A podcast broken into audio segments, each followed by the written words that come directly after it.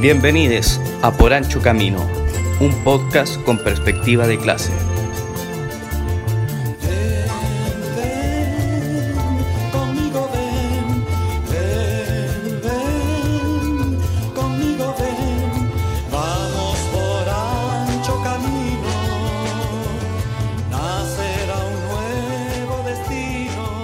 Hola a todos, bienvenidos a Por Ancho Camino, un podcast con perspectiva de clase.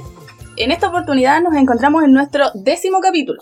Hace poquitos días estuvimos lanzando eh, nuestro anterior capítulo, estuvo súper interesante, estuvimos con dos invitados y hoy día nuevamente nos encontramos con dos nuevos invitados. En esta oportunidad nos encontramos con la compañera Yani que nos acompaña desde primera línea prensa. Hola compañera, ¿cómo estás? Hola, compa, bien, ¿y ustedes? Bien, gracias. Aquí también está Iker que nos acompaña eh, de parte del Instituto de Estudios Críticos. Compa, ¿cómo estás? Muy bien, todo bien, ¿ustedes? Bien, también, gracias. Y también me encuentro con Cristóbal. ¿Cómo estás, compa? ¿Qué tal estuvo esta semana? Bien, eh, una semana emocionante la de este 18 de octubre. Bueno, estamos a, a sábado 17 acá grabando este capítulo para el 18 de octubre. Eh, así que todo lo que digamos va a ser un poco contrastado después en el futuro, lo que hablemos. eh, Quizás qué En sorpresa nos prepara el futuro. Claro, sí, un poquito de dolor de espalda ahí, me levanté un poco resentido, pero todo bien, estoy habituado a vivir así, así que... Con dolores. Sí. Compa, eh, te quiero dejar a ti para que des inicio a este programa especial, distinto. Así que, a ver qué sorpresa nos traes para iniciar este capítulo. Bueno, ya había, ya había tirado parte. Este capítulo se va a tratar eh, del aniversario del 18 de octubre y vamos a tener un poquito de retrospectiva, pero por sobre todo empezar a ver qué podemos acotejar para adelante. Eh, qué podemos esperar, eh, qué podemos imaginar que puede ser esto. Y como esto va a salir publicado el 18 de octubre, eh, vamos a, a poder un poco contrastar eh, si es que no sé, pues creemos que el 18 mismo va a pasar algo o no. Todo eso va, va a ser contrastable y las cosas que sean a, a más largo plazo, a no sé, por 3, 4 meses, después vamos a poder volver sobre este episodio y ver si teníamos razón o no, lo cual es un ejercicio crítico importante y de aprendizaje eh, para todos.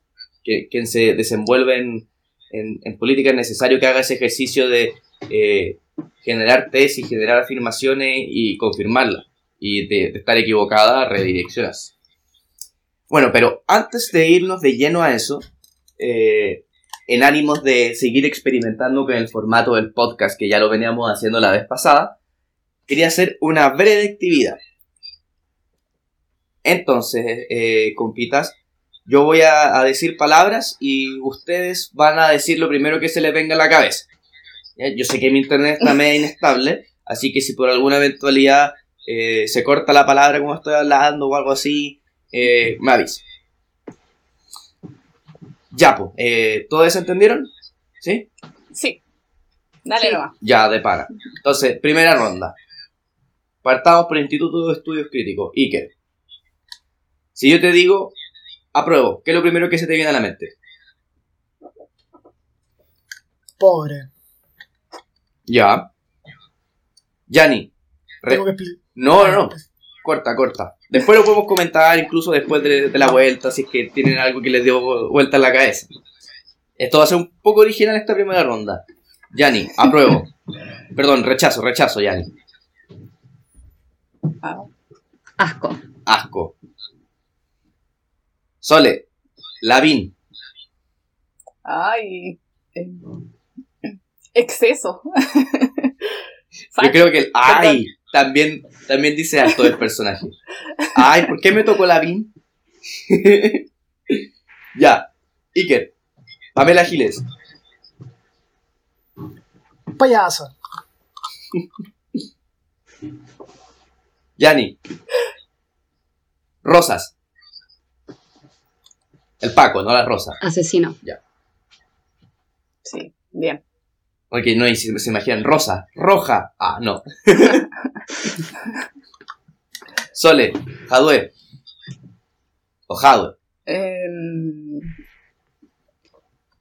Hoy quiero desarrollar un poco más, perdón. Es que el otro día lo escuché en una entrevista eh, y creo que, mm, que es una persona que desconoce todo un proceso histórico y que cree que, haber, que no haber votado por el PC eh, es el problema de todo. Que, todo, por- que todo- somos todos culpables por no haber votado por el PC. Si hubiéramos votado por el PC, ahora seríamos otro Chile, otro país. Entonces considero que es un iluso. No, y eso es un oportunismo comunista sin perspectiva histórica. mm, Sospechoso. Vamos a la Dime, tercera. dime Huawei, por favor. Jadwe. Hardware. Jadwe. Bachelet. Ya, vamos a ronda. Que, e- esta es de fecha. Iker, 25 de octubre. Em, juego. Yani, 18 de octubre. Revuelta. Pueblo. Sole, 18 de septiembre. Mm, ¿Por qué miran más fea? Eh, no sé. Me imagino como eh, patrones de fondo, como que el 18 me, me lleva a eso. Como que no nos genera tanto. No, es como. Me imagino la bandera chilena, así como puros símbolos penca, que no representan al pueblo. Copigües de papel colgando. Claro. Aguinaldo. Ya, genial. Bueno, Las ojalá quien haya escuchado le, le guste la dinámica. Vamos a ir experimentando con más. Y sin más preámbulos, yo creo que iríamos al primer temita antes de pasar al plato de fondo del episodio. ¿Ya? Eh, esta canción se llama, Dale, compa, preséntalo tú nomás. se llama Amor Encapuchado de Anarquía Tropical, una historia de amor entre barricadas. Así que vamos.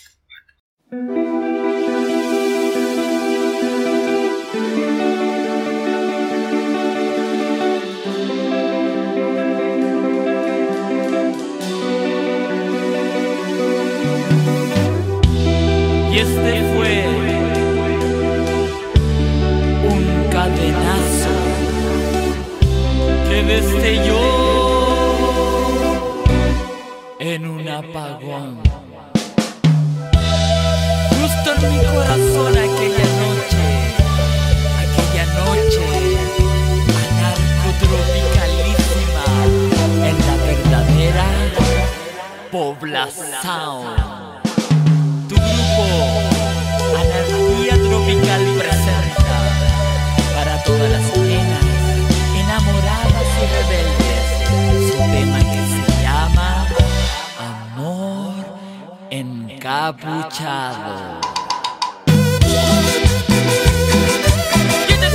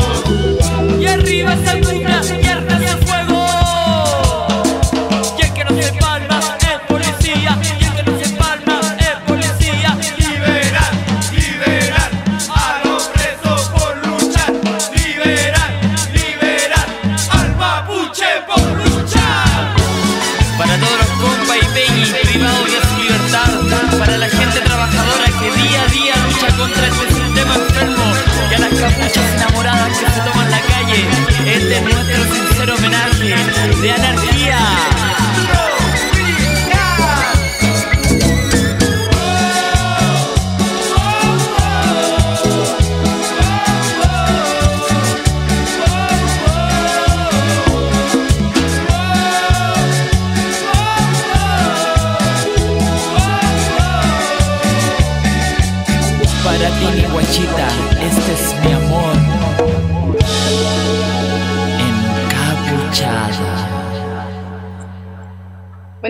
Vuelta luego de escuchar este tema.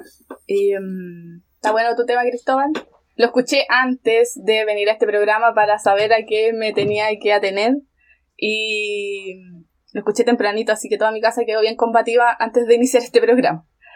Eh, bueno, ahora vamos a pasar ya a, nuestro, eh, a nuestra entrevista, a nuestra fase de conversación con nuestros invitados. Eh, así que te dejo a ti, Cristóbal, para que partas con nuestras primeras preguntitas. Bueno, la primera pregunta va para el Instituto de Estudios Críticos, es decir, para el IGER, y es, ¿cuáles son los desarrollos más importantes desde el octubre pasado? ¿Qué ha cambiado Bueno, la sociedad? Muchas cosas. En realidad, de hecho, yo creo que son innumerables de partida. Eh, más la, historiografía posterior, la sociología, la politología se van a entender mucho intentando descifrar estas claves durante los próximos 50 o 100 años incluso. Eh, es difícil en realidad elegir. Eh, por supuesto, uno elige. Eh, no es que se puedan manifestar todos como de forma clara o entre comillas como empírica. Eh, yo creo que los más significativos tienen que ver con los niveles de, de- de organización y conciencia que se han desarrollado en todo el contexto de la movilización. Que por supuesto no son, no parten a partir del 18 de octubre, sino que parten mucho más atrás, digamos. De hecho, en realidad nunca tienen un comienzo determinado. Los ciclos de movilización y de lucha a veces suben, a veces bajan, se estabilizan. Hay momentos ofensivos, momentos de ruptura, momentos de crisis, pero en ningún momento se deja de luchar. Hay que tener ojo con eso. Eh, por lo tanto, desde el 18 lo que ocurre es que hay un, un alza potente en, en la energía desatada eh, por parte del movimiento de masas, del movimiento popular, de, de- sus distintos sujetos históricos que lo componen, y que se traduce eh, debido a la manera en la cual eh, se ha ido produciendo el enfrentamiento político, sobre todo con el Estado, con el gobierno y también con todo el sistema político, en grandes eh, niveles de organización y conciencia. Por tanto, yo si tuviese que elegir dos o tres cuestiones centrales, eh, diría, bueno, el grado de organización que se ha desarrollado, organización que se expresa en dos niveles que lamentablemente a veces no tienen articulación entre sí, pero que son dos niveles claramente definidos. Un nivel tiene que ver con la organización territorial, que se da a escala nacional y plurinacional por prácticamente todo el territorio. Se han multiplicado las asambleas, se han multiplicado otros organismos no asamblearios necesariamente que eh, cumplen funciones de, organización, de abastecimiento en el contexto de la crisis económica, de la pandemia, de seguridad, el contexto represivo, etc. La palabra común a todo eso es organización, organización popular, organización de clase y en el territorio. Eh, eso yo diría que es un elemento central. Ahora, la otra dimensión de esto es la organización a escala de la movilización ofensiva, sobre todo la que se desarrolla en las plazas centrales de distintas regiones del, del territorio, donde también ahí hay una expresión de organización, pero de otro tipo, digamos, que, insisto, lamentablemente no necesariamente hay vinculación entre una y otra. Eh, no la misma gente que se organiza en el territorio en la que protesta eh, en las calles, eh, en, los espacios centrales, sobre todo pensemos en Santiago en el caso de la Plaza Dignidad, ni viceversa, no toda la gente que protesta o que está en la llamada primera línea, en el desarrollo de la autodefensa, la, autodefensa popular y de masa, en la acción directa, está también organizada en los territorios. Es un punto, digamos, como de, de debate o, de cierta debilidad. Eh, lo otro, por supuesto, es, es conciencia. Eh, claramente hay un nivel de conciencia eh, de clase que se ha extendido con, mucha fuerza eh, en el transcurso de todo este año. Además, también a partir de dos o tres momentos distintos, todos operando en función precisamente de ese fortalecimiento. Uno el momento de el reventón popular que se produce el 18 en Santiago y el 19 en el resto del territorio. De hecho, es bueno hablar de 18 y 19 en realidad más que 18. Eh, Eh, por lo ahí se produce un estallido de, conciencia que es producto de todos los primeros meses de lucha, importantísimo. A la par se desarrolla la organización popular. Otro momento distinto, eh, obviamente inseparable del anterior, es con el inicio de la pandemia y sobre todo de las cuarentenas. Eh, eso también produce un- una situación de, eh, de, entre comillas, repliegue, pero un repliegue de carácter estratégico, no un repliegue táctico. digamos. Perdón, al revés, un, un repliegue de carácter táctico y no estratégico. Tiene que ver con la circunstancia política coyuntural específica y no con una, un cambio de orientación en términos de los objetivos de la movilización. Y eso se combina al mismo tiempo eh, con la crisis económica. Eh, por lo tanto, ahí también hay otro aspecto que eh, fortalece en aras de- del desarrollo de la conciencia popular, de la conciencia de clase, de una conciencia histórica. Todos esos elementos conjugan que hoy en día tengamos un nivel de desarrollo en términos, insisto, de una subjetividad transformadora, radical, clasista, incluso en algunos sectores revolucionarios, que son sumamente favorables para el desarrollo del movimiento popular y de los desafíos que se están presentando ahora ya, digamos, en, en este octubre y en los años que vienen. De hecho, es muy importante, con esto cierro, pensar también en términos de años plazo. En realidad, esta coyuntura que se abrió eh, a partir del 18 de octubre, 18 y 19 de octubre, en realidad no se cierra por lo menos en un par de años más. Hay cosas que no se van a poder resolver, ni siquiera, y ojalá hablemos de esto harto, con eh, el proceso constituyente. De hecho, probablemente el proceso constituyente va a abrir- otras, otros tipos de fisuras políticas que tampoco va a poder incluso resolver el propio sistema, pero bueno, pero eso es, otro, otro tema. Por lo tanto, si yo me quisiera quedar con, con dos de probablemente decenas de aportes centrales, yo diría que organización y conciencia son las cuestiones centrales. Es eso lo que hoy en día tiene eh, en crisis al sistema político en su conjunto, tiene eh, contra las cuerdas al Estado, eh, tiene una situación tremendamente eh, deplorable o crítica también a las fuerzas políticas del sistema, del régimen. Eh, y por otro lado tiene al pueblo en, en una disposición de lucha, de combatividad, de ejercicio incluso de, de- de ciertos niveles de poder local, o al menos en términos de voluntad, que nos llevan a, a concluir, a hablar, a, a observar, a determinar que efectivamente hubo un cambio de ciclo político eh, en, en la actual situación política, en la actual coyuntura. O sea, en este momento pasamos a la ofensiva, a una ofensiva popular, eh, que no sabemos dónde va a terminar ni los caminos que va a seguir, por supuesto, pero, pero claramente estamos en un momento político completamente distinto, histórico completamente distinto al, al que vivíamos décadas antes. Gracias, compita.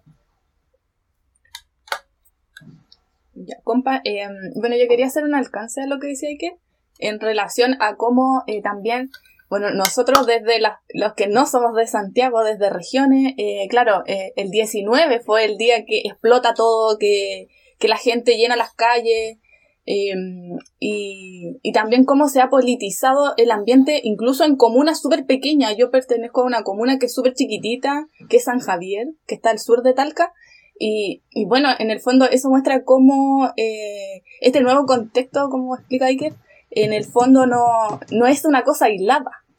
Eh, no, es, no es un hecho que, que se encuentra aislado, sino que más bien eh, esto también da cuenta de cómo fue una cuestión nacional, cómo fue una cuestión que, que abarcó todo el territorio y incluso en estas ciudades más pequeñas, comunas, localidades pequeñas, también vimos, eh, vimos esfuerzos y indicios de organización. No todos terminan en una asamblea ni en una coordinación, pero sí había un interés por discutir de política, por juntarse con otros, por, eh, por, por, dar discusiones en torno a lo que estaba pasando. Entonces igual eso es súper importante de, de señalarlo, que, que no se vea como, bueno, ayer era el día del... Esto no prendió, cabrón. Así que igual hay que hacer mención a eso un poco que, que en el fondo eh, da cuenta de que de que esta cuestión fue, fue más grande de lo que incluso se esperaba, e incluso quizás de lo que se dimensiona en Santiago, porque muchas veces como que igual se, se, se grafica más lo de Santiago que, que regiones. Pero esto fue tan tremendo que también llegó acá y se lo grafico así porque, no sé, pues yo vivo en una comuna chiquitita ahora eh, y, y también la gente se juntaba, se organizó, se pararon eh, eh, organizaciones de estudiantes que querían discutir de política, así que la politización fue súper importante. Bueno, pero eh, ahora quisiera hacer eh, la primera pregunta a los compas de primera línea prensa, a la Yani.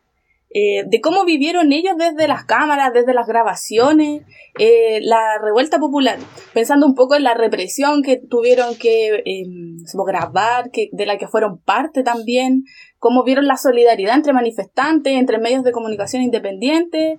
Eh, bueno, que me cuente un poquitito cómo lo vivieron ellos desde esa vereda.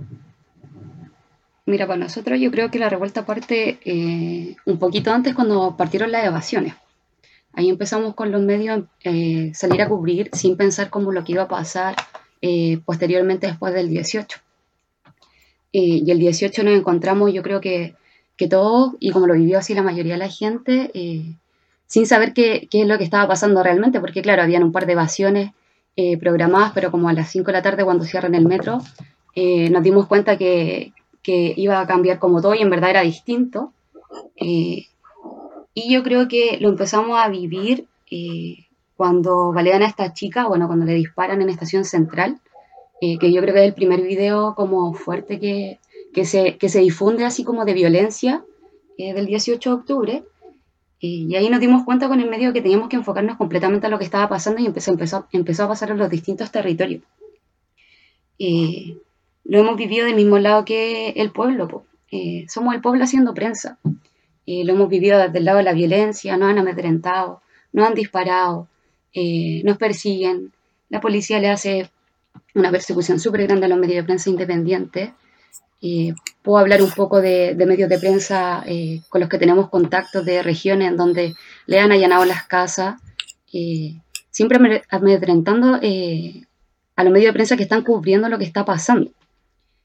Eh, hemos visto cómo la gente también se ha organizado en los distintos territorios, cómo eh, han luchado, eh, han levantado espacios de organización y desde ahí nos posicionamos igual por mostrar esa verdad, así lo vivimos, lo vivimos con la gente y mostrando la realidad, o eso es la realidad que vive el pueblo. Eso es lo que intentamos hacer un poco. y también desde el cuidado, es muy importante para nosotros cuidar eh, lo que estamos cubriendo y no entregar a nadie, porque sabemos que en Chile hay presos políticos, hay presos de la revuelta y es un rol para nosotros fundamental no entregar a nadie y cuidarnos. Compa. Y em, dime. No, eso de cuidarnos. yo sé que ustedes igual tienen ciertas estrategias en su medio para, para no visibilizar, que igual son importantes quizás compartirlas.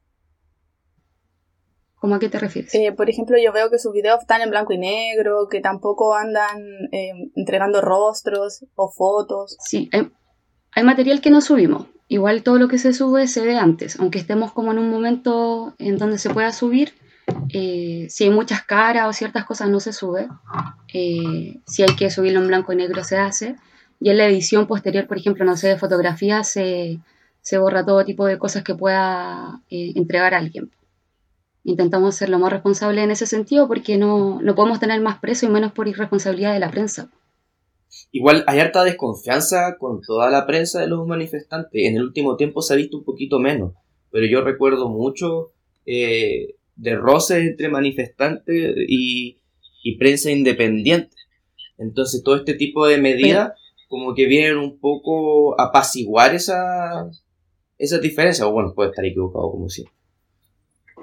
Sabéis que yo no lo he vivido tan así. De hecho, lo hemos conversado un par de veces con, el equipo y la llegada a la gente de un medio de prensa independiente es súper distinto a un medio de prensa burgués. Al medio de prensa burgués el que se le saca de las manifestaciones, el que no puede llegar a los territorios, eh, pero el medio de prensa independiente no.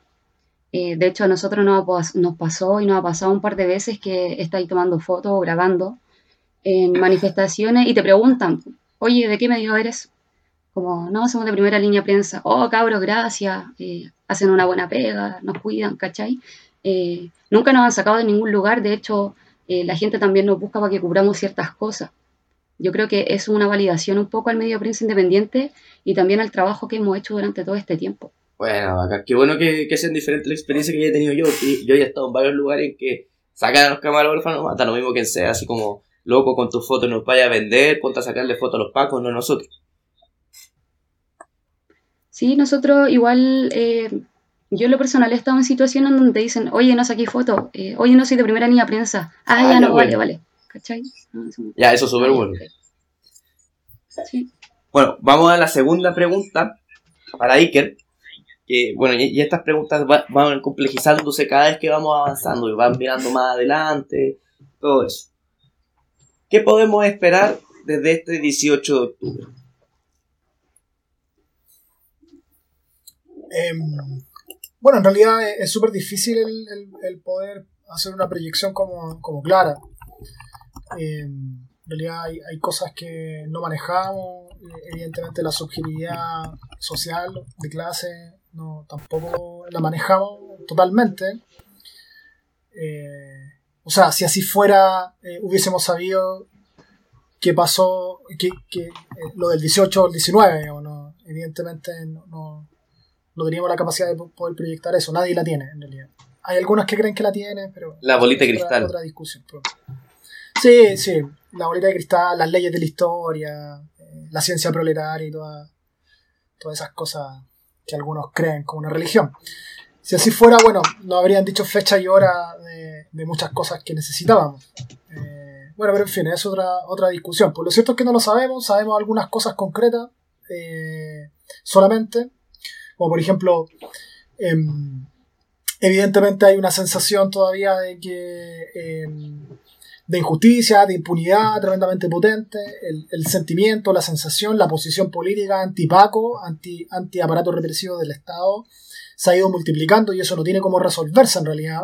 O sea, sí, digamos, que los Pacos no existan, pero sabemos que eso no es posible dentro de ningún Estado burgués, incluso en otras formas de Estado que no se llaman burguesas, sino que de otra manera, pero que igual lo son. Eh, pero de todas formas, eh, eso no se va a resolver, digamos, en Chile en este contexto, con este gobierno, el próximo gobierno de Bachelet 3, de Ojahue, como uno le quiera llamar. eh. Lavín, Eh, Lavín, Bachelet 4, Por favor, no. o, o Pi- o Piñera 3, o, o Elwin 2, digamos. son más o menos lo mismo. Sabemos que no se va a resolver. De hecho, bueno, Jadwe, por cierto, no, no me voy a cansar de repetirlo, lo repetí un montón de veces todos estos días, dijo de que había que aislar a los violentistas de la movilización social. Pues, lo dijo a la tercera, que curiosamente la tercera se ha transformado como una especie de vocero de Jadwe. Súper interesante ese fenómeno. Bueno, eh, sabemos muy bien lo que significa para el PC eh, aislar a los violentistas de la movilización social. Entregar gente. Eh, lo han hecho, ent- entregar literalmente, o sea, sacar capucha, pescar cabros y pasárselo a los pagos, pegarle, en fin. Tanto, eh, ese, ese candidato por el cual babea mucho y mucha eh, está llamando a reprimir. Está llamando a sectores del pueblo a reprimir a otros sectores del pueblo, básicamente. Pero bueno, en fin, eh, no cachamos exactamente en realidad qué va a pasar a partir del 18 como con, con- con gran detalle. Sabemos que el 18 va a ser una- un día de conmemoración importante, político, eh, probablemente de movilización. Eh, no tanta movilización, ya lo vimos el día de ayer, en realidad hubo movilización en varias partes, en Santiago, en la plaza, hubo harta gente reunida, eh, varios miles de personas, pero, pero no fue al nivel de octubre, noviembre o diciembre. Eh, incluso yo no sé si fue al nivel de las primeras semanas de agosto, perdón, de marzo, antes de que empezaran las cuarentenas, estuvo como por ahí. Eh, probablemente va a ser así, digamos, ese 18, conmemorativo, eh, en, todo lo que significa conmemorar. Pues para algunos conmemorar significa combatir, para otros conmemorar significa carrete, fiesta, para otras personas conmemorar significa poner en el centro la cuestión de la violación de los derechos humanos, de los muertos, de las violaciones de- de derechos humanos, insisto, eh, que se han multiplicado por todo el territorio eh, denunciar, en fin. eh, todas esas formas se van a expresar el, día, el día 18. Eh, ahora yo creo que esa semana, particularmente el 18 al 25, en realidad va a estar súper comida por la cuestión electoral, por el, por el plebiscito. Por lo tanto, un poco va a girar todo en torno a eso. Y va a ser medio así, en realidad. Después del plebiscito también, eh, dependiendo de los resultados que se den, se va a presentar un escenario que tampoco manejamos.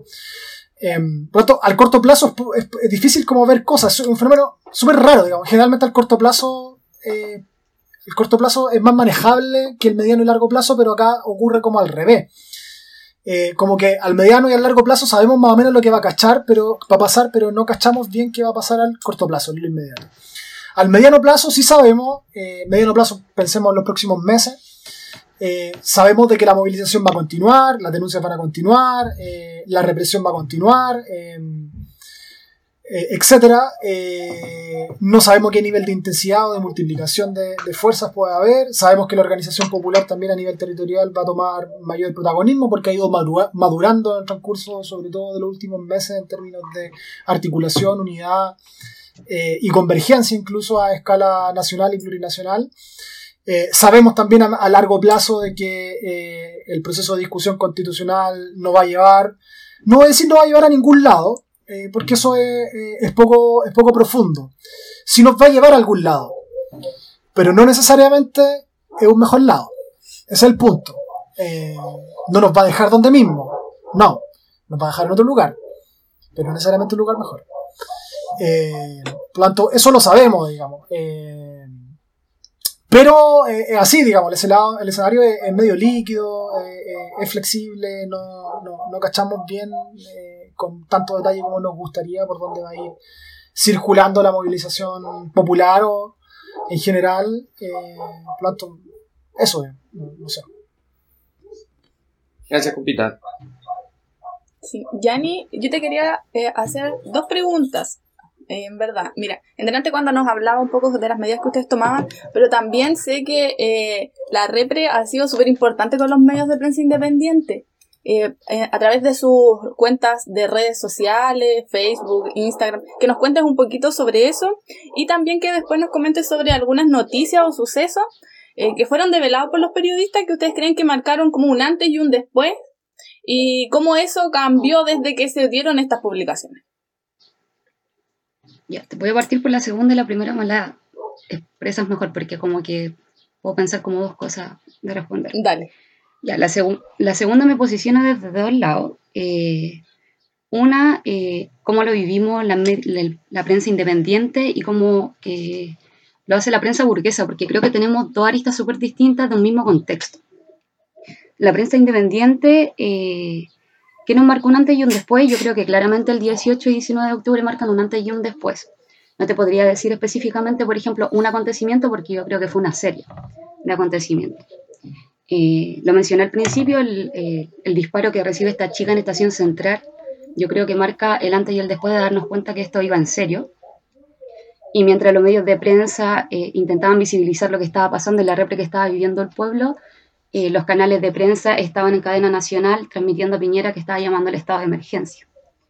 Eh, y ahí yo creo que comienza como un antes y un después, eh, pero podríamos hablar de, miles de situaciones porque el 19 empiezan las movilizaciones a nivel nacional eh, y eso también marca un antes y un después para la prensa independiente de empezar a cubrir todas las atrocidades que estaban a pasa- pasando en todo el territorio.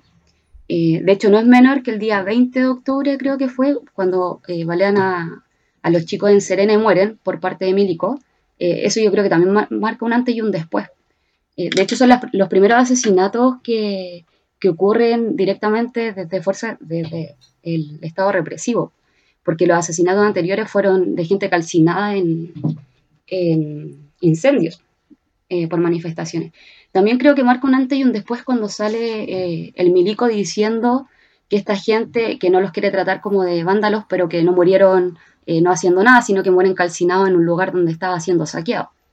Eh, yo creo que todo eso va marcando un antes y un después para la prensa independiente de estar mostrando realmente lo que estaba pasando. Eh, pero para la prensa burguesa, yo creo que marca un antes y un después cuando la gente lo empieza a enfrentar. Y cuando salen a las calles ya no pueden reportear tranquilos porque la gente no los deja, porque todos los primeros días de revuelta se dedicaron a mostrar otras estupideces o empezaron a mostrar, eh, intentaron darle la vuelta a lo que estaba pasando realmente. Y recuerdo así muy claro eh, el bienvenido, el matinal del bienvenido es cuando salen a reportear eh, a unos locatarios, así como, eh, de hecho el titular de la noticia era así como, eh, locatarios pierden ventas por actos vandálicos, algo así. Y entrevistan a un, a un cabro que iba pasando y, y el, el cabro les dice que en verdad ellos eran cómplices de, del Estado, que estaban manipulando la información, eh, que eran cómplices de la violencia que estaba ejerciendo el Estado contra el pueblo, eh, que ellos se habían dedicado muchos años a tapar todo lo que pasaba con farándula y con cosas que en verdad a nadie le importaban, po, y lo sacan del aire y el Martín Cárcamo se ve en la obligación de pedir que vuelvan, porque esto no era como lo primero que pasaba, sino que venía pasando hace varios días que los cortaban eh, porque la gente eh, les paraba los carros. po. Yo creo que ahí marca el antes y el después la prensa, en la prensa burguesa se ven obligados a, empezar a mostrar un poco eh, no voy a decir la verdad o de lo que estaba pasando porque tampoco ha sido así, pero sí tuvo que haber un cambio de paradigma para ellos eh, el mostrar las noticias de lo que estaba pasando en ese tiempo. po. O sea, si nos ponemos a pensar hoy en día, todos los matinales están hablando de política y antes no pasaba. Y eso fue el cambio de paradigma para ellos y fue la misma gente que hizo que cambiaran. po. De hecho, otro hecho muy importante es cuando eh, comienza la pandemia y se van a meter al bosque y tienen que mostrar lo que estaba pasando, que la gente estaba protestando por hambre, po, porque estaban pasando hambre. Eh, pero si esto no hubiera pasado el 18 de octubre, donde hubieran tenido que cambiar el paradigma de lo que mostraban, eh, esto hubiera sido totalmente distinto y hubieran seguido intentando manipular la información aún más de lo que ya lo hacen.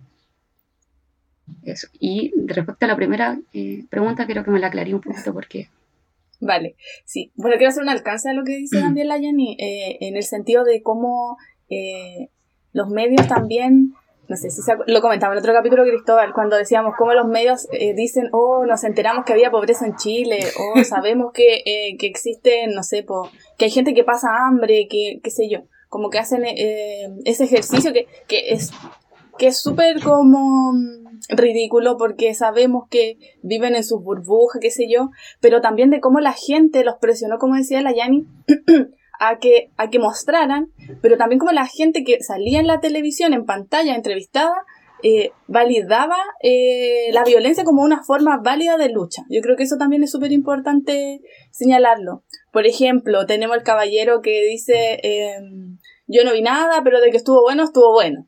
Y después hace su análisis de que es la única manera El que mejor, tienen de escucharlo. Que qué sé yo. No sé, otras señoras que las toman en paraderos también, diciendo que no le importa demorarse un poco más para llegar a su pega, porque entiende que hay, hay toda una lucha que se está dando detrás y que es por su- que es por el bien común, qué sé yo. Entonces, eh, yo creo que eso, esos videos igual fueron súper significativos también de, de que o sea, no eran solo jóvenes, como que siempre se, se alude así como los jóvenes que andan luchando, como el, el otro que comentamos recién, estos cabros no aprendió, qué sé yo.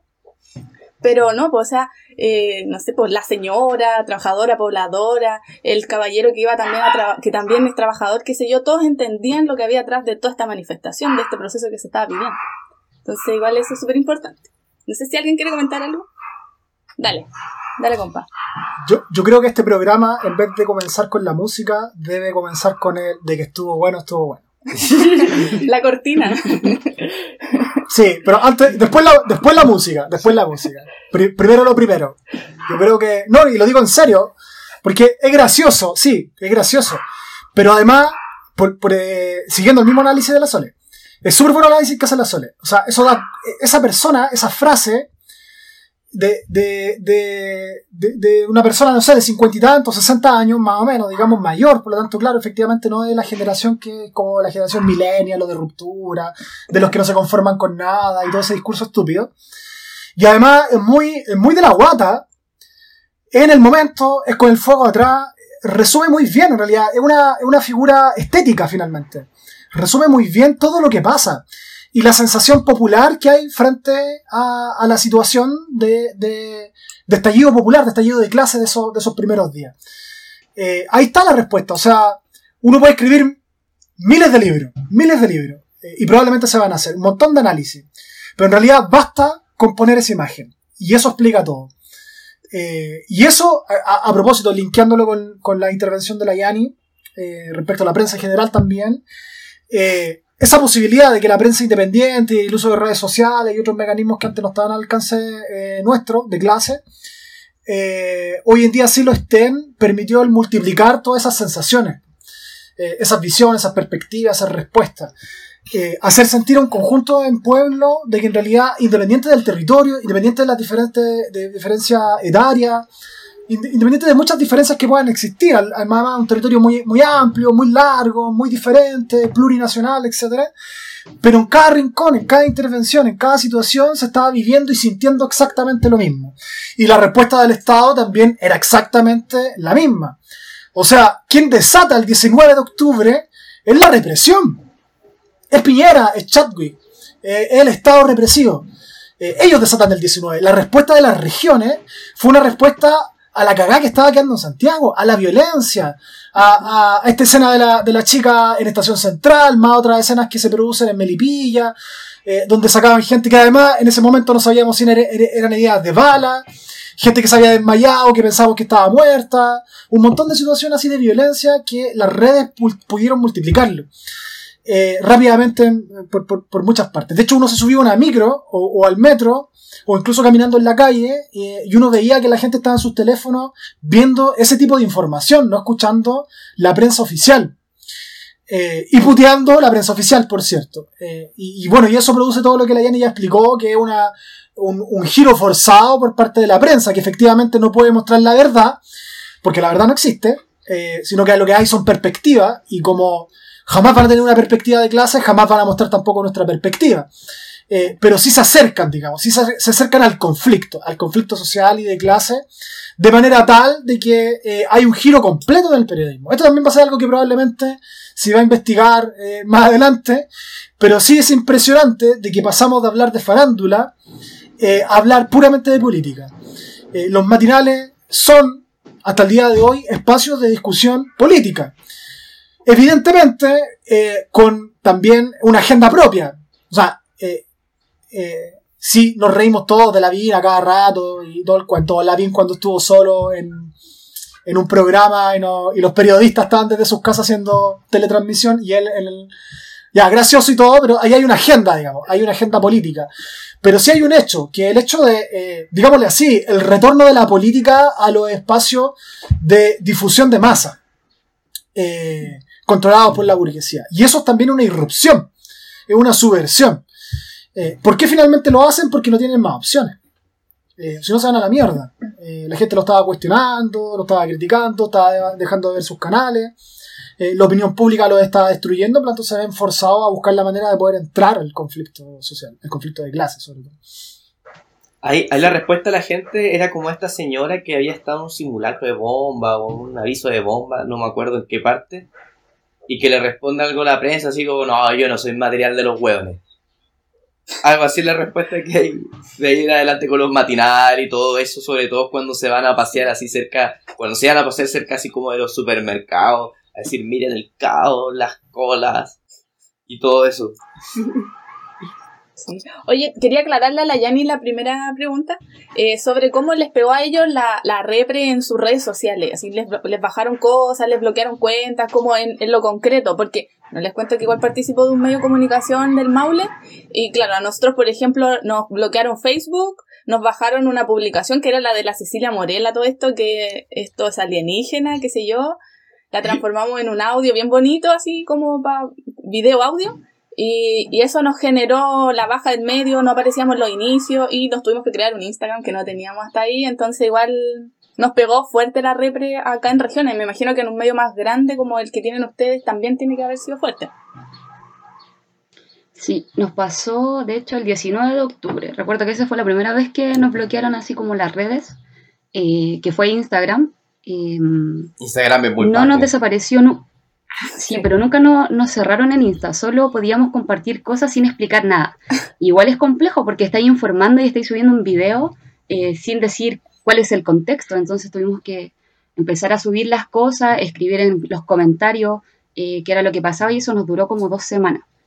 Eh, Facebook también nos pasó que no, el Facebook nos cerraron el Facebook un, un, tiempo, como unas dos o tres semanas, y no ha pasado hasta el día de hoy que no nos tratan de banear las redes.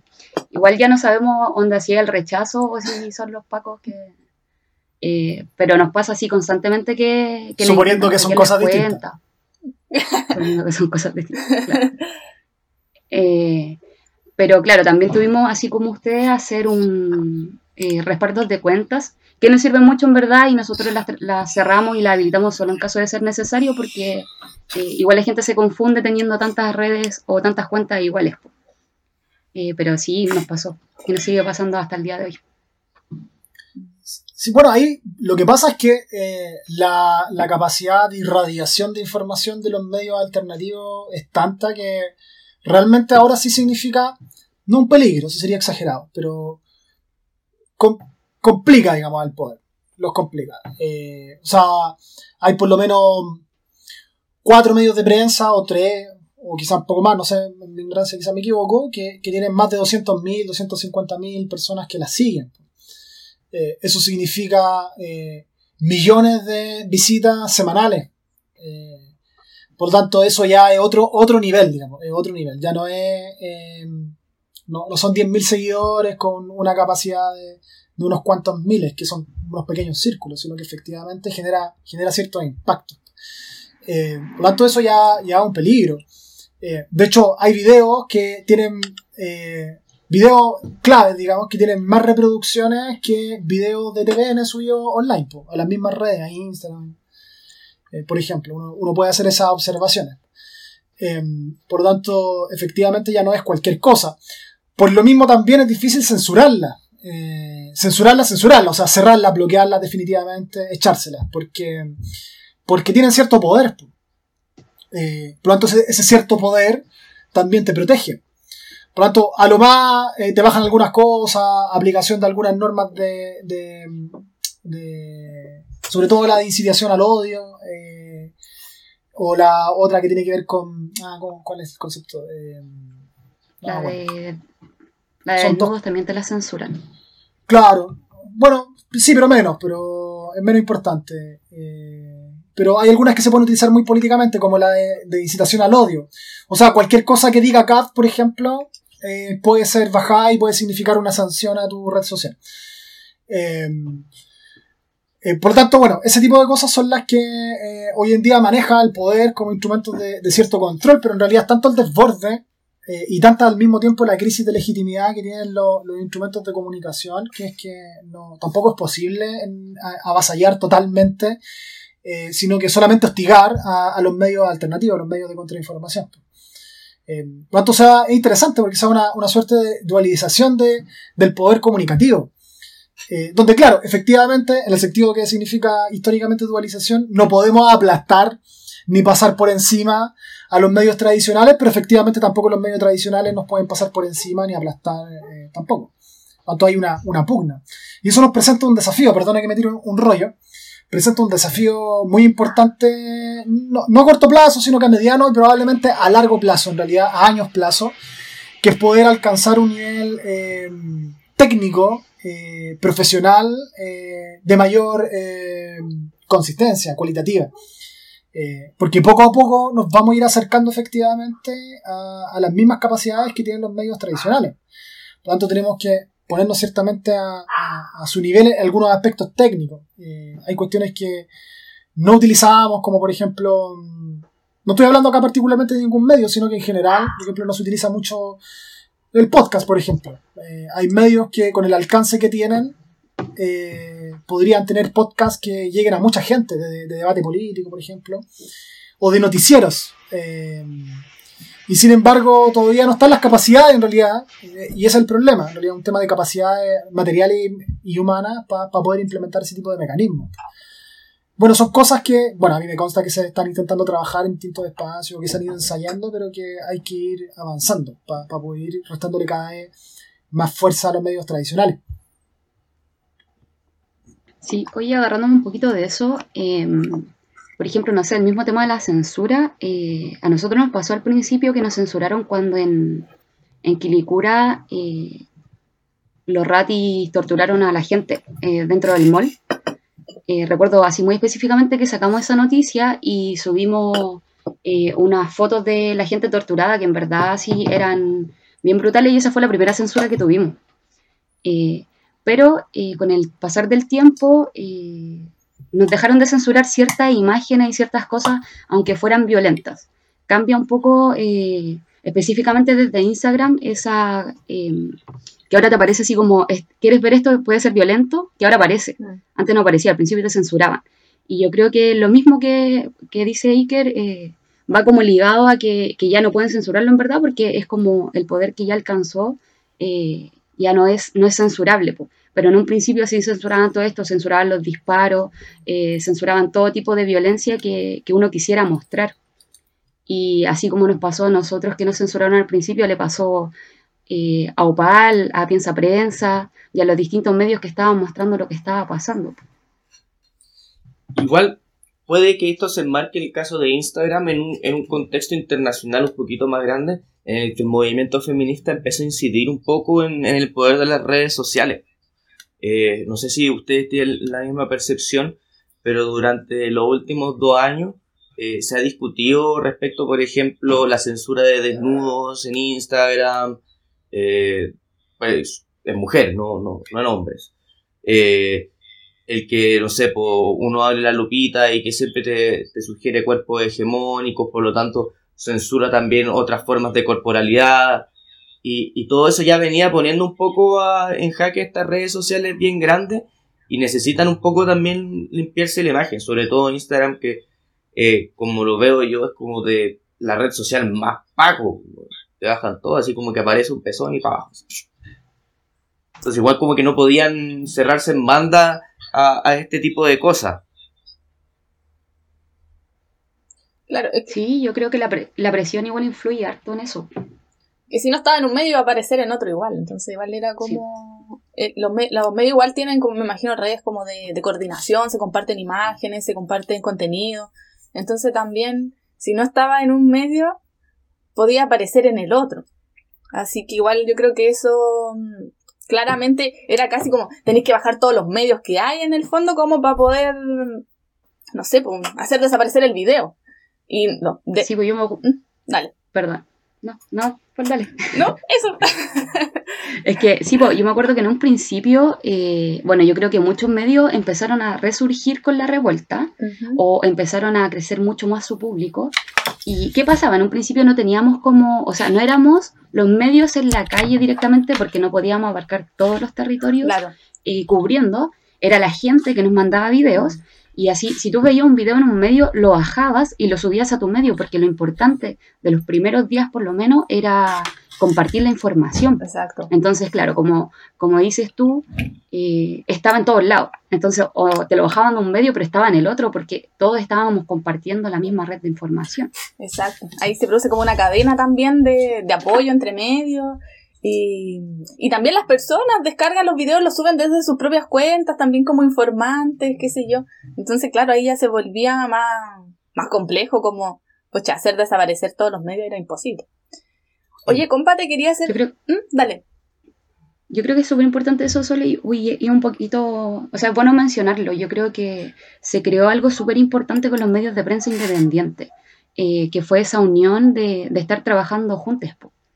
Eh, todos los medios, yo creo que la mayoría de los medios de prensa independientes nos conocemos en cierta medida uh -huh. y también nos, nos apoyamos. Exacto. Yo creo que esa solidaridad también existe hasta los medios, como dices tú, en el fondo se plantean como haciendo prensa desde el pueblo. Entonces, desde esa lógica también se, se comparte la información. Eh, bueno, nosotros desde la región igual tenemos coordinaciones eh, con Santiago, con otros medios más grandes, y también de repente mandábamos fotitos para que dimensionaran lo que pasaba en, en provincias, en, en Maule puntualmente, que es donde me encuentro yo. Cristóbal, no sé si quieres pasar a la siguiente pregunta para uh -huh. el compa de estudios críticos. Y, y, y, que se cayó, pero pasó piolísima, así. Cristóbal, no había que decirlo. no, está bien. Cosas que pasan. Cosas que pasan. No se, no se hubiera notado. No, no se hubiera notado, no. pero yo quería, quería, que se notara porque hicimos la. Eh, ¿Cómo se llama? Dirigir las preguntas y todo eso se hizo bien y pasó piola. Bueno, la tercera pregunta para Iker. ¿Me escuchas, verdad? Parece que no pasó tan piola. ¿Y qué? No, parece que todavía no, no conecta bien. No, parece que todavía no. Bueno, damos paso a, a la música de ascensor mientras tanto. Así como el, el, el los animados cuando hay un problema técnico en la tele que te mueve una imagen. Oye, yo igual quería hacer un comentario como para pa rellenar. en relación a algo que nos pasó a nosotros acá un hecho puntual cuando la Jenny comentaba situaciones de, de, Santiago. Por ejemplo, acá igual pasaron cuestiones como bien particulares. No sé si ustedes supieron que eh, los pacos eh, atacaron un cuartel de bomberos en Talca. Entonces eso generó un repudio pero tremendo. Eh, era porque algunos bomberos estaban asistiendo a unos cabros que estaban ahogados, manifestantes. Y, y, bueno, en el fondo los cabros están tan mal que ellos lo asistieron, lo entraron al cuartel, qué sé yo, y les tiraron lacrimógena adentro del cuartel. Y eso generó un repudio terrible, lo que terminó al otro día en un lienzo gigante que decía el bombero es pueblo. Eh, bueno, y con un apoyo obviamente mm. importantísimo hacia la labor de bomberos, que, que, igual fue un hecho como bien puntual que se vivió y que tuvo una reacción súper rápida también de la, de la gente. Así que también quería compartir como ese hecho que, que fue significativo en el Maule. La foto, como, la foto que tomó este medio eh, igual fue como que se, se difundió harto en, en, otros medios más grandes y, y tuvo un, un, gran alcance de difusión un poco por lo que significaba también la represión. O sea, como no podéis tocar a los bomberos, así como que igual era algo importante. Así que... Más con la labor que estaban haciendo los bomberos, yo creo que fue importantísimo durante la revuelta eh, la labor que cumplieron, al igual que la gente de ambulancia. De hecho, la gente les tomó como un cariño especial y en todos lados se, les defiende, se les deja pasar. Y recuerdo ese hecho que, que mencionáis solo porque me acuerdo que, fue una noticia súper grande, porque a pesar de que se tiende a centralizar un poco todo lo que pasa, eh, regiones fue súper importante. De hecho, yo recuerdo de Maule eh, una explosión que hubo, que fue una, es una foto así espectacular que hay, eh, que tiraron un barril, no sé de qué, y, y mucha gente movilizándose. Em, yo creo que las regiones fueron fundamentales también eh, y pasó un poco que a lo mejor la prensa, y hago la, autocrítica, nos quedamos cortos eh, de cubrir un poco más lo que estaba pasando a nivel nacional. Eh, y es, era por un tema de que yo creo que esto nos pilló de imprevisto a todos, nadie, nadie se esperaba una revuelta popular y faltaban cosas, pero ahí entró el rol de la gente a, a, a, cumplir, de mandar cosas y de informar lo que estaba pasando. Y yo rescato mucho que, que las regiones se levantaran y de hecho yo creo que los hechos más violentos se vivieron en regiones, o sea, no desmerezco, no, no estoy bajando el perfil de lo que pasó en, en, Santiago, pero se habla mucho de lo que pasó en Santiago y no se habla de lo que pasó en regiones, o sea, no sé, pues en, en Conce los milicos atropellaron a un compa y lo mataron, ¿cachai? En, en Serena balearon a compas que también murieron y, y, que, y cuántos presos políticos no hay de regiones también. Exacto.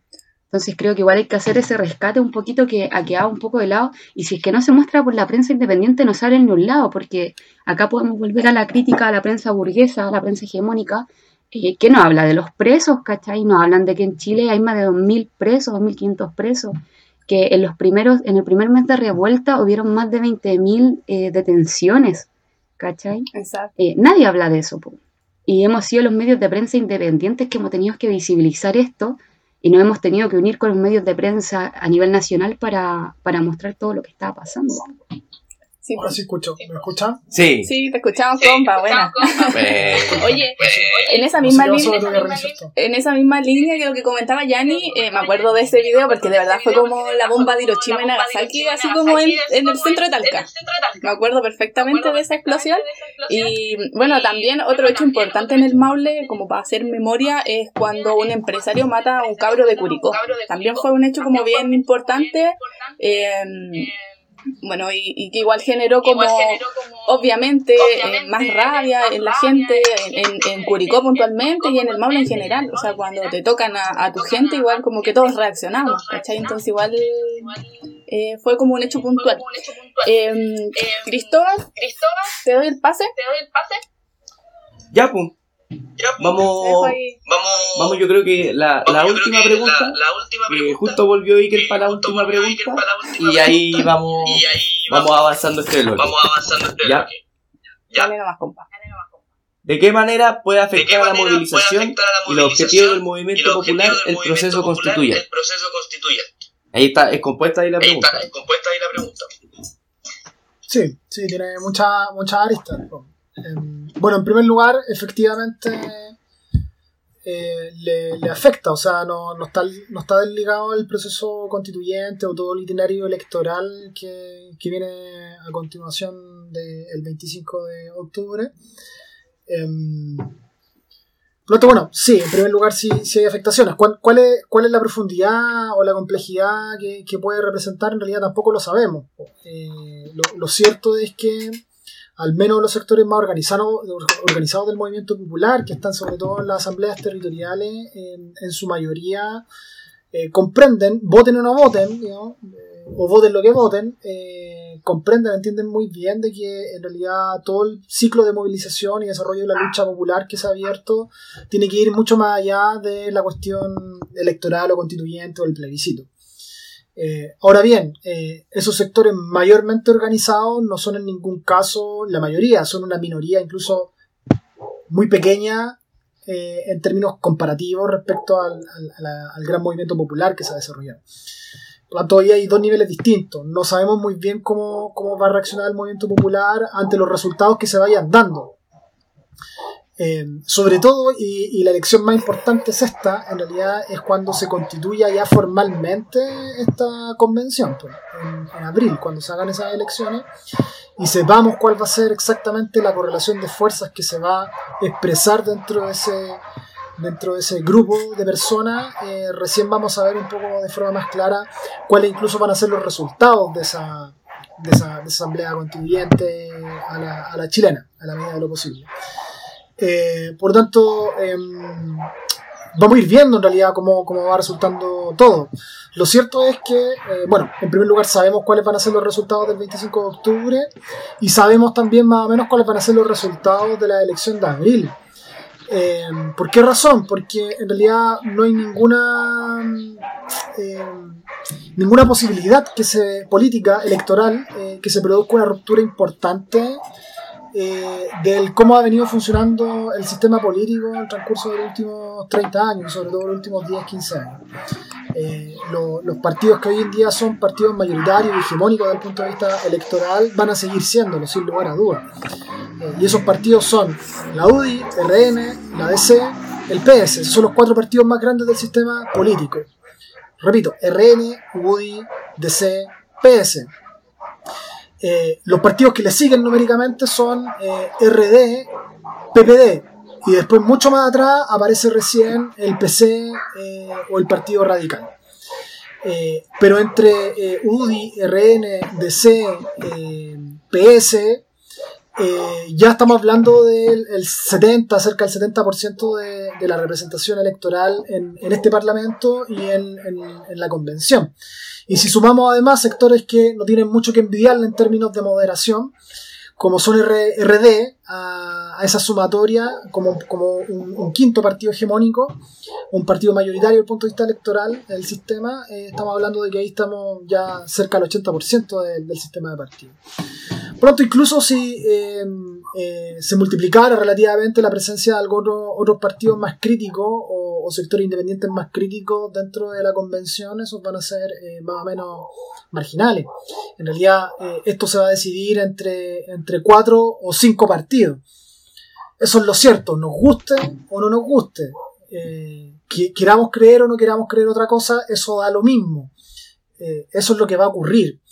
Eh, de hecho, el mismo sistema que tenemos electoral eh, favorece el fortalecimiento de los partidos centrales. De hecho, por ejemplo, un, a modo de ejemplo anecdótico, en la elección del famoso Distrito 10 de, de- Santiago, que, que está compuesto, es famoso porque está compuesto por Santiago, Ñuñoa, Providencia, San Joaquín, La Granja, Macul, si no me equivoco elige, tampoco si no me equivoco, siete diputados por esa circunscripción. En la- el sector de, de- del Frente Amplio, que hubo todo un, un quilombo a partir de esta ruptura de Mayor y las peleas de Mayor con los WhatsApp para allá, los WhatsApp para acá, no sé si se acuerdan de todo ese cagüín. Sí. Que en términos políticos no era muy importante, pero igual era sabroso. Eh, eh, bueno, a partir de todo eso, resulta que, que, Mayol eh, sacó cerca de 25.000 votos, que no es menor, como candidato independiente por la lista del Partido de Igualdad. Y en cambio, Natalia Castillo, que era la con la que estaba ahí todo, el, todo, el- todo este, este mambo de los de los- de los WhatsApp, y el otro diputado, que si no me equivoco, es, Chris Bimter, no me acuerdo, eh, el otro diputado que, que RD, no, Convergencia, no me acuerdo, pero Frente Amplio. Eh, Natalia Castillo sacó 4.000 votos y el otro personaje sacó 5.000 votos. y Mayor sacó 25.000. ¿Cachai la diferencia? De 25.000 a 5.000 y 4.000. Y él quedó fuera.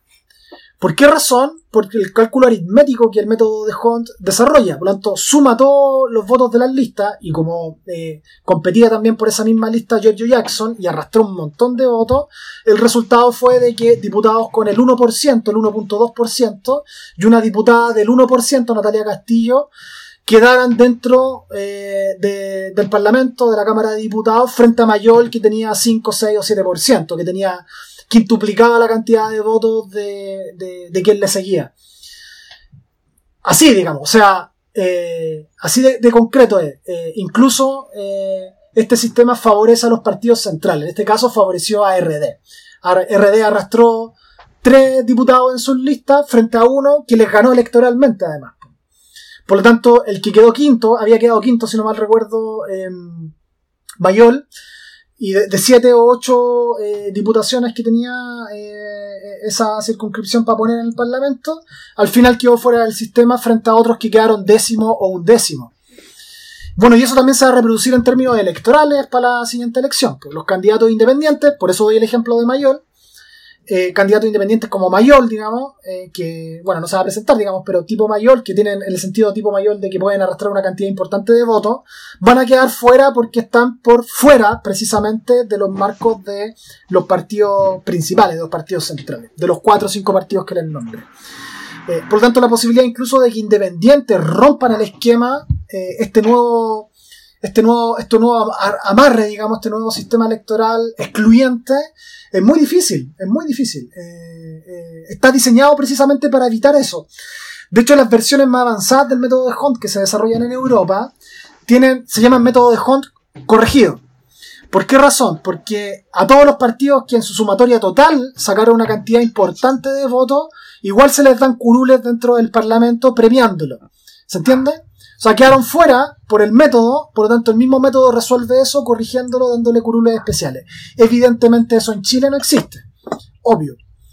Eh, de hecho se discutió incluso cuando se estaba discutiendo la nueva ley de partidos y fue rechazado por los propios partidos políticos. ¿Por qué le van a estar regalando cupo a independientes o a partidos relativamente marginales del sistema? Eh, por lo tanto, bueno, todos esos elementos se van a combinar. eh, y eso eh, va a reventar en la cara de, la gente que tiene más ingenuamente puesta su convicción en de que esta asamblea o esta convención, como la quiera denominar, va a poder representar efectivamente las demandas populares o el sentir popular. Eh, por lo tanto, eso va a, querer- va a generar un efecto. ¿Cuál va a ser el efecto dentro del movimiento popular? No lo sabemos muy bien. Puede ser un efecto de decepción y que la gente se termine yendo para la casa Mm. de decir, bueno, lo dimos todo y cagamos, o puede ser un efecto de eh, profundización de la crisis de representación frente al sistema político. Eh, ¿De qué depende el que sea uno u otro camino? En realidad depende de toda la pega que se está haciendo ahora, que ya se está haciendo ahora y que se va a hacer. Depende mucho de eso, depende mucho de la cuestión como, digamos, ideológica, eh, de las convicciones ideológicas que se puedan construir, de articular un buen discurso en términos de dar cuenta de cuáles son las límites y las posibilidades objetivas del proceso electoral, y no solamente hacer una crítica banal, superficial, eh, una denuncia que no es capaz de explicar el por qué eh, esta salida es solamente una salida parcial o limitada, o incluso puede ser todo lo contrario que eso. Eh, por lo tanto, está todo sujeto al, al- al- al desarrollo, al desarrollo de la lucha política, al debate, a la organización, etcétera, etcétera. Compañero. No sé si respondí, no tengo idea, pero quería decir eso. No, sí se respondió, pero No, nos sí está respondió, diciendo pero nos entonces está diciendo entonces que la democracia es un la y están las cosas arregladas con los partidos. con los partidos. Yo creo que nadie se lo podría haber Yo creo imaginado. que nadie se lo podría haber imaginado. Pero es más complejo que No, eso. sí. Es más complejo No, que sí. eso. Eh, eh, ese es el punto. Eh, no es que en, en una sala oscura se juntaron tres personajes oscuros y, y tomaron una decisión. Y no, no, es, es más complejo. En realidad tiene que ver el, el cómo funciona el sistema y los propios amarres que tiene el sistema, que incluso están por sobre las voluntades o las conciencias de alguna gente que puede existir de buena voluntad incluso que efectivamente quiere llevar adelante procesos democráticos, pero eso no, es posible porque el mismo sistema te lo, impide. Eh, hay una vieja discusión teórica respecto a si se trata de disputar la democracia, no la democracia liberal, sino que el concepto de democracia, eh, o eh, destruirla en términos teóricos, en términos de posibilidades. ¿Por qué razón? Porque aparentemente en realidad la democracia es la mejor forma de sistema eh, político, pero también de ideológico, que hay para poder eh, precisamente arrancarte la posibilidad de tomar decisiones efectivamente. Eh, es un debate, digamos, eh, interesante. Lo importante, lo, más relevante es que se ve expresado eso en esta situación. Eh, planto eso, quiero subrayarlo, digamos. Eh, en realidad, los partidos nuevamente eh, que van a tener mayor fuerza dentro del sistema y que van a tomar las decisiones más relevantes son, y los nombro. Después me, me pueden cobrar la palabra, esto queda grabado y todo, pero po. se los digo. Eh, UDI, RN, PS, PPD, RD un poco más atrás, PC un poco más atrás, PPD un poco más atrás. Eh, pero centralmente los cuatro primeros que les nombre. Ellos van a, van a concentrar la mayor parte de la representación política, probablemente sobre el 50%, cerca del 50%.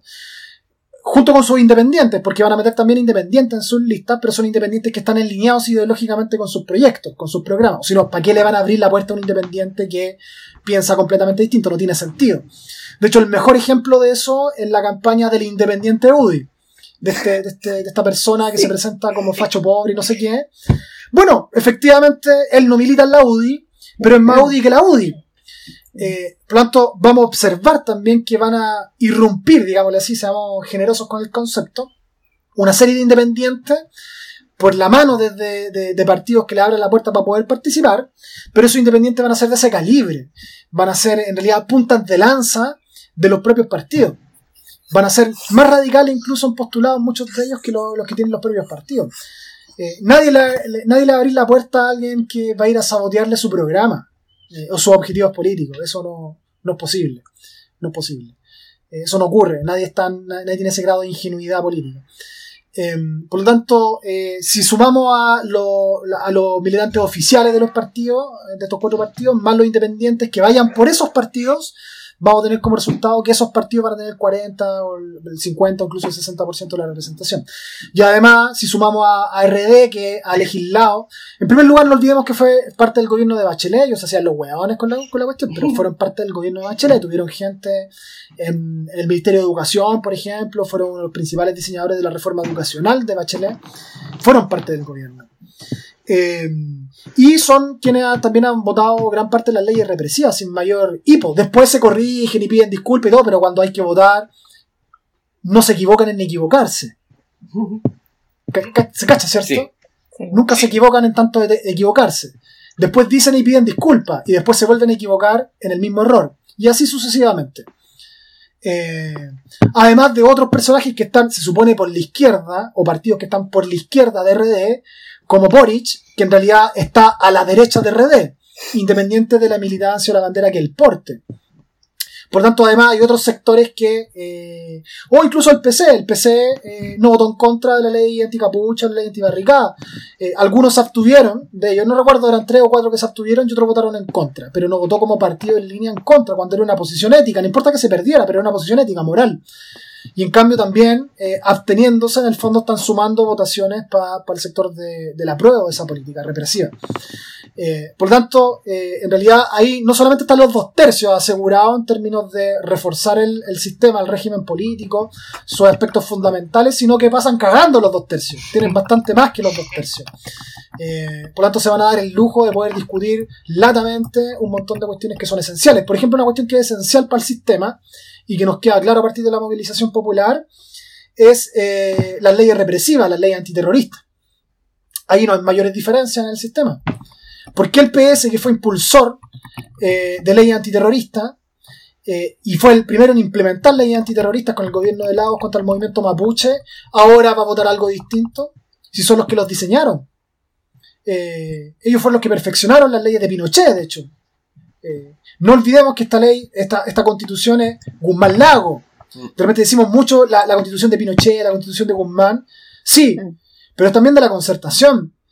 Y es tanto de Lago como de Guzmán, así como de Guzmán como de Lago. No se puede separar eso. Es, una, es un, un despropósito. Eh, Y se le hace un gran favor eso. a Lagos también, pues. Sí, po. Sin lugar a dudas, digamos. Eh, sin lugar a dudas.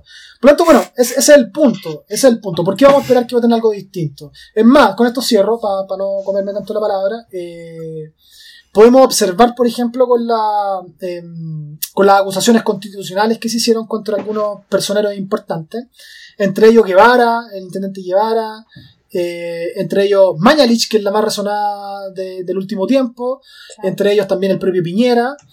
Se han hecho un montón de acusaciones constitucionales, ya no recuerdo cuántos, son, deben ser cinco o seis. La mayor parte de ellas han fallado. Mm. Eh, la única que llegó lejos fue la de Chadwick porque había un contexto específico ya más grave. Alguien tenía que pagar el pato. digamos. Eh, pero el caso de Mañalich, por ejemplo, que es sumamente grave, que tiene que ver así con una, una política de Estado, con ocultación de información, con un montón de cuestiones, los votos no estuvieron, no estuvieron para la acusación constitucional. Eh, y esos mismos partidos, por lo tanto, esa idea de que la presión social va a producir de que eh, ante el miedo al monstruo popular ellos van a terminar votando lo que, no- lo que nosotros, nosotras, nosotros le ordenemos, es un error. ¿Y cómo, cómo, cómo podemos observar eso? Bueno, observemos qué ha pasado con las acusaciones constitucionales. Sin lugar a duda, el pueblo en su conjunto, y no solamente el pueblo, los sectores populares, sino que incluso también sectores medios, sectores de derecha que estaban molestos por el, el manejo de la pandemia, eh, estaban apoyando la, acusación constitucional contra Mañalich, y así todo la burguesía tuvo el poder para poder blindar a uno de sus cuadros, sin mayores dificultades.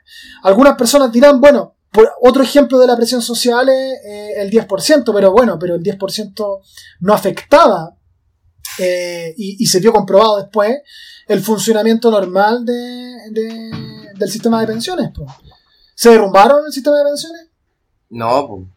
No fue la tumba que todos creyeron que iba a ser. Pues de hecho ya estamos con- conversando ya el segundo retiro.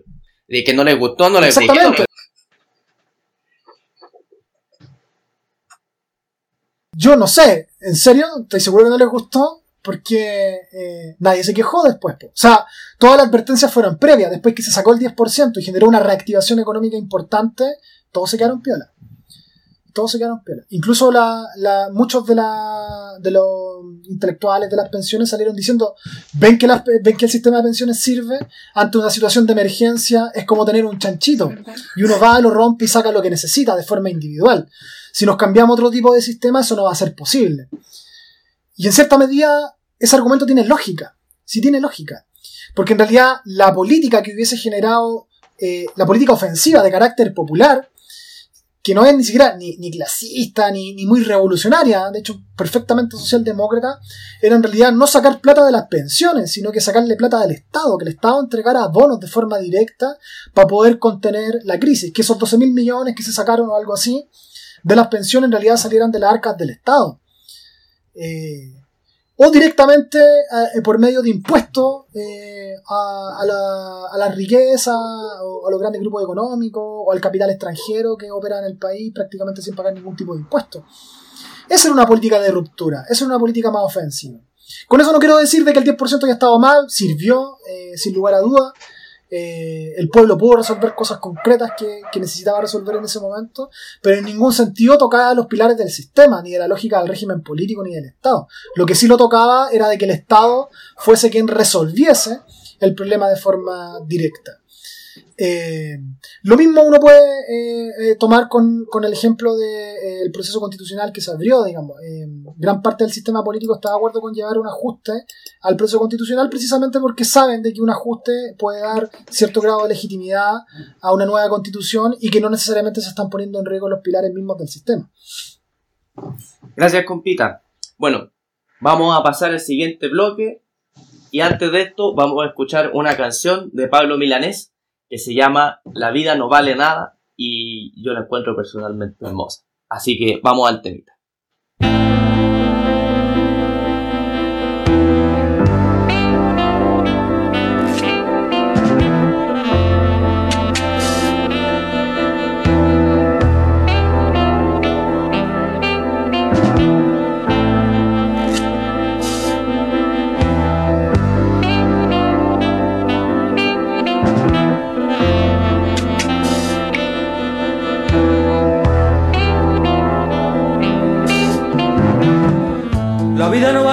Si no es para perecer, porque otros puedan tener lo que uno disfruta y ama. La vida no vale nada si yo me quedo sentado después que he visto y soñado que en todas partes me llaman. La vida no vale nada cuando otros están matando y yo sigo aquí cantando cual si no pasara nada. La vida no vale nada si escucho un grito mortal y no es capaz de tocar mi corazón que se apaga. Si ignoro que el asesino cogió por otro camino y prepara otra celada. La vida no vale nada si se sorprende a tu hermano cuando supe de antemano lo que se le preparaba. La vida no vale nada si cuatro caen por minuto y al final por el abuso se decide la moronada. La vida no vale nada si tengo que posponer otro minuto de ser y morirme en una cama. La vida no vale nada si en fin lo que me rodea no puedo cambiar cual fuera lo que tengo y que me ampara. Y por eso para mí.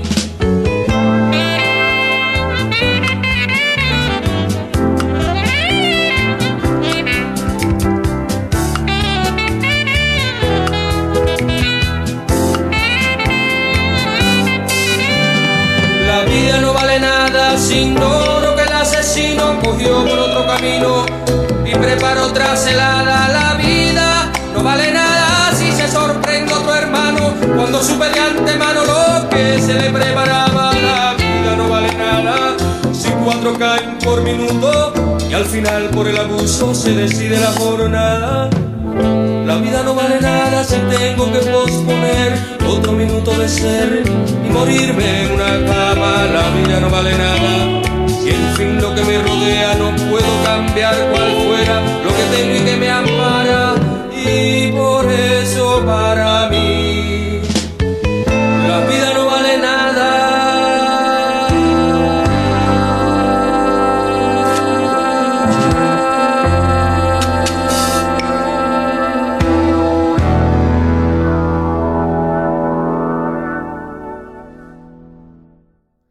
Bueno, ya estamos de vuelta. Eh, quería comentar que esta canción es hermosa y que tiene un tiene un reclamo súper importante. Y es que la vida no vale nada si es que finalmente no luchamos por todos nosotros, si no luchamos contra la injusticia eh, que se nos presentan. Y, y nada, realmente así como recomendar ponerle atención en la letra, eh, porque siento que hace, a pesar de que hace, hace bastante tiempo la canción, hace mucho eco con el sentimiento que hay en la calle. Eh, eso. Dale, Sole. Ya, ahora volviendo a nuestra mm, última ya sección del programa, nuestro espacio cultural. El día de hoy tenemos la recomendación de un libro, eh, aprovechando que tenemos acá invitado al compañero Iker. Eh, este libro es, se llama Contribuciones en torno a la revuelta popular, Chile del 2019-2020. Eh, este libro es del Instituto de Estudios Críticos, quienes lo están sacando a la luz como un material bibliográfico a través de su editorial. Eh, Iker, ¿tú me podrías ayudar con el nombre de la editorial para no meter las patas? Ya, Curu Tregua. Del mismo eh, Instituto de Estudios Críticos. Bueno, en este libro usted eh, está a la venta ya desde el 12 de octubre. Tiene una cantidad de 156 páginas. eh, su precio es de 8.500. Y bueno, tiene la impresión de LOM. Así que ahí se los recomendamos. Pueden encontrar algunos ensayos que voy a nombrar ahora para que los puedan leer. El primer ensayo, El estallido social, la comprensión histórica de un proceso en marcha del autor Robinson Silva Hidalgo. Eh, también el segundo ensayo es Entre el dolor y la esperanza, Chile y la revuelta social de octubre de 2019, de la autora Adriana Palomera. El tercero es Mata el virus, mata el hambre, Chile entre la revuelta, el encarcelamiento masivo y la pandemia de Pedro Rosa Saravena.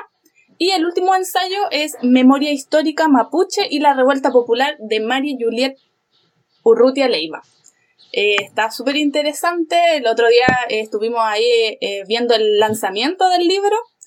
También tiene otros artículos que, que también abordan el tema de la revuelta popular desde distintas visiones. Así que está súper interesante. Creo que el compa nos quería compartir un extracto que mm, está súper lindo además para poder compartirlo con quienes nos escuchan. y invitarles a que lo compren, lo, lo puedan leer y pueda servir como un insumo también para las discusiones que se están dando. ¿Y qué te dejo a ti? Sí, eh, voy a leer dos cosas, en realidad, eh, breve.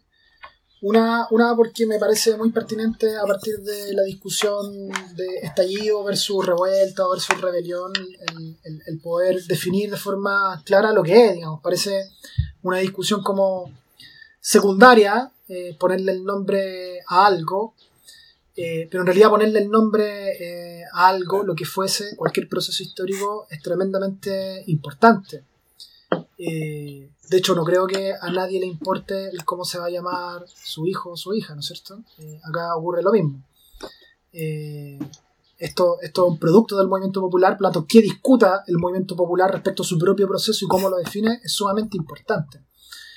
Em, y bueno, y se ha ido instalando, por un lado, eh, la idea de estallido social, eh, que, por- que claramente, digamos, eh, viene desde la prensa burguesa. O sea, cualquier cosa que diga Matías del Río, digamos, merece ser sospechosa. Y Matías del Río le, denomina estallido social. Eso es suficiente argumento como para poder cuestionarlo o lisa llanamente rechazarlo como concepto.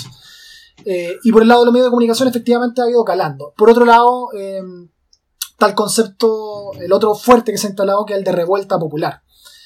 Eh, secundariamente el de rebelión, algunos hablan de rebelión ¿no? Eh, o, de estallido popular, pero en realidad los dos grandes conceptos ejes que se están de alguna forma batiendo en el plano del análisis, de la historiografía, etcétera, etcétera, son el concepto de estallido, estallido y revuelta. Tanto a partir de esa discusión, eh, dentro de los varios textos que son todos buenos, todos, todos interesantes, diferentes perspectivas que tiene el, el- el libro, hay uno que, que está una pequeña frase al respecto, una- un párrafo que está escrito por, por Mari Urrutia, en su texto que se llama Memoria Histórica Mapuche y Revuelta Popular, que a mi parecer además es el mejor texto de- el- del libro, tengo que decirlo, Eh, y que bueno, que lo voy a citar a- a partir del problema del estallido. Y dice lo siguiente. Es insuficiente el concepto utilizado por el discurso oficial al titularlo como estallido social. En diversos medios de comunicación, con el transcurso de los meses, hubo y hay una insistencia por observarlo de esta manera. ¿A qué remite esta concepción? Un estallido no es otra cosa que aquello que explota repentinamente. Un globo que es inflado de manera sistemática y su elasticidad, elasticidad perdón, no da para más, estalla de forma repentina.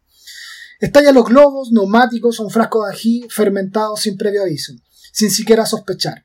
Creo que lo de octubre fue distinto. Fue una experiencia de movilización acumulada por largas décadas de opresión que, sin lugar a dudas, reventó aquel viernes, pero había mostrado innumerables síntomas hace meses, años, décadas y siglos. Malestares y violencias que se per- perpetúan y, nos acompañan hasta hoy.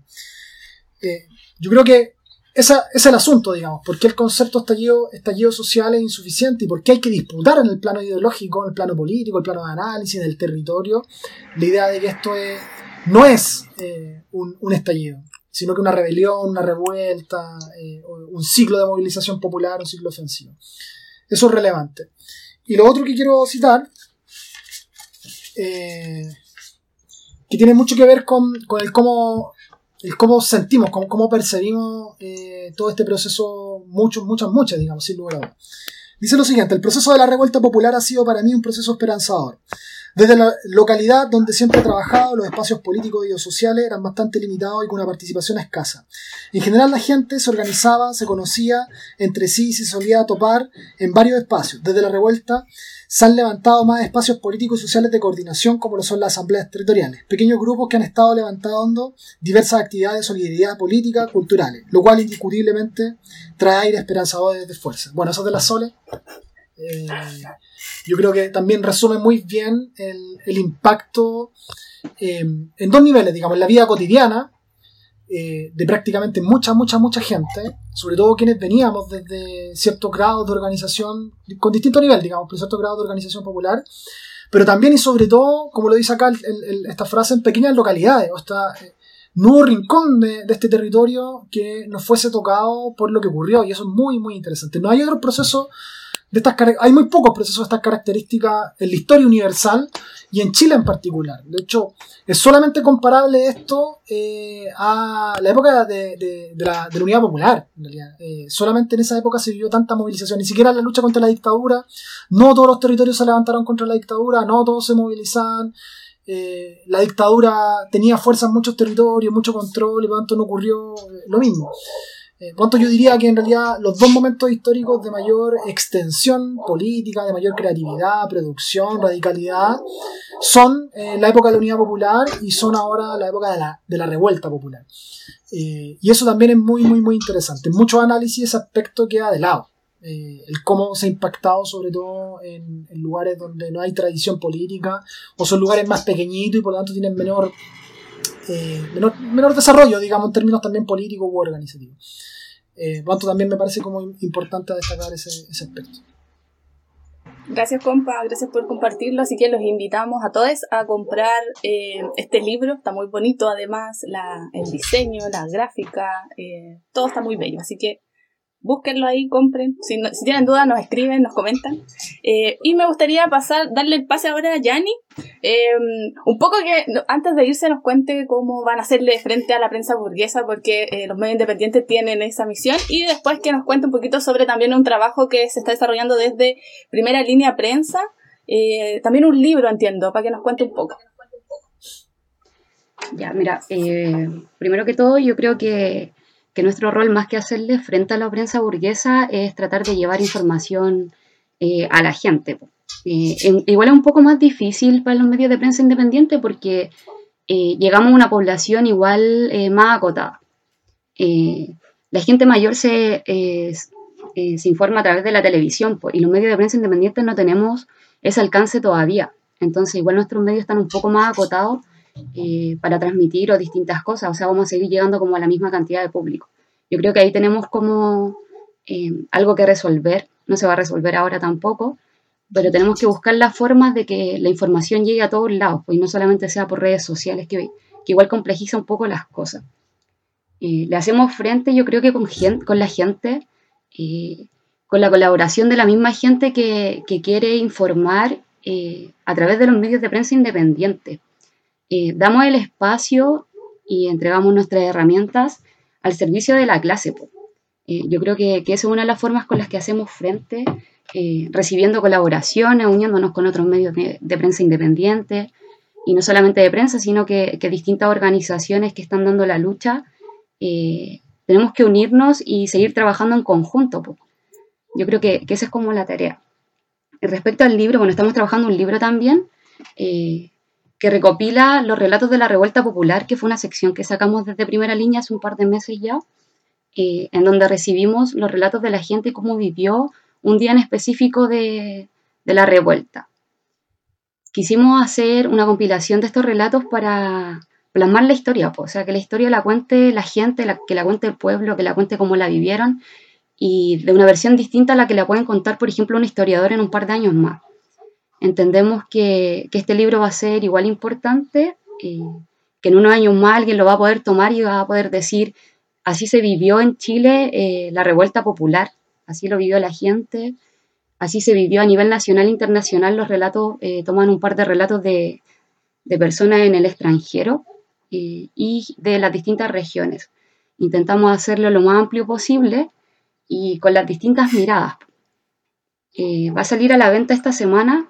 Eh, no puedo decir el día en específico porque no, no está como tan claro, pero sale esta semana sí o sí y ahí vamos a estar informando a través de nuestros medios de prensa. Muchas gracias, compa. Muchas gracias por esa información. Va a estar súper interesante leerlo, porque yo lo he leído algunos relatos eh, ya en la página, pero verlos todos juntos mucho más, más bonito y muy interesante. Así que muchas gracias, compa. Yo creo que ya vamos a ir cerrando este capítulo. Estuvo súper interesante, súper entretenido. Nos pasaron hartas cosas en el entretanto eh, que, se, que se desarrollaba, así que eh, no sé, estuvo bien relajada la conversación, bien distendida, así que les agradecemos a nuestros dos invitados, Iker y Yani, por haber estado hoy día, por haber aceptado esta invitación.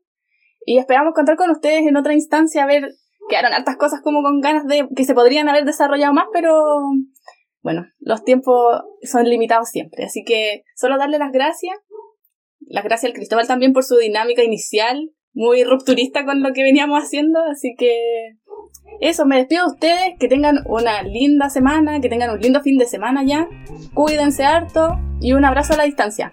Que estén bien. Gracias. Eso. Sí. Harto y harto cuidado también los, los compas de las prensas. Gracias por la invitación, compás. Chau, chau. Chau, chau.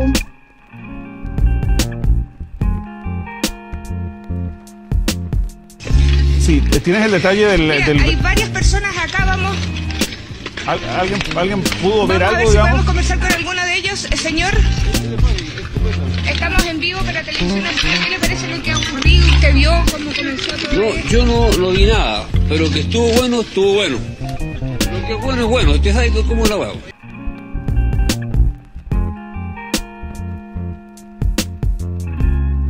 porque dijeron que había una bomba.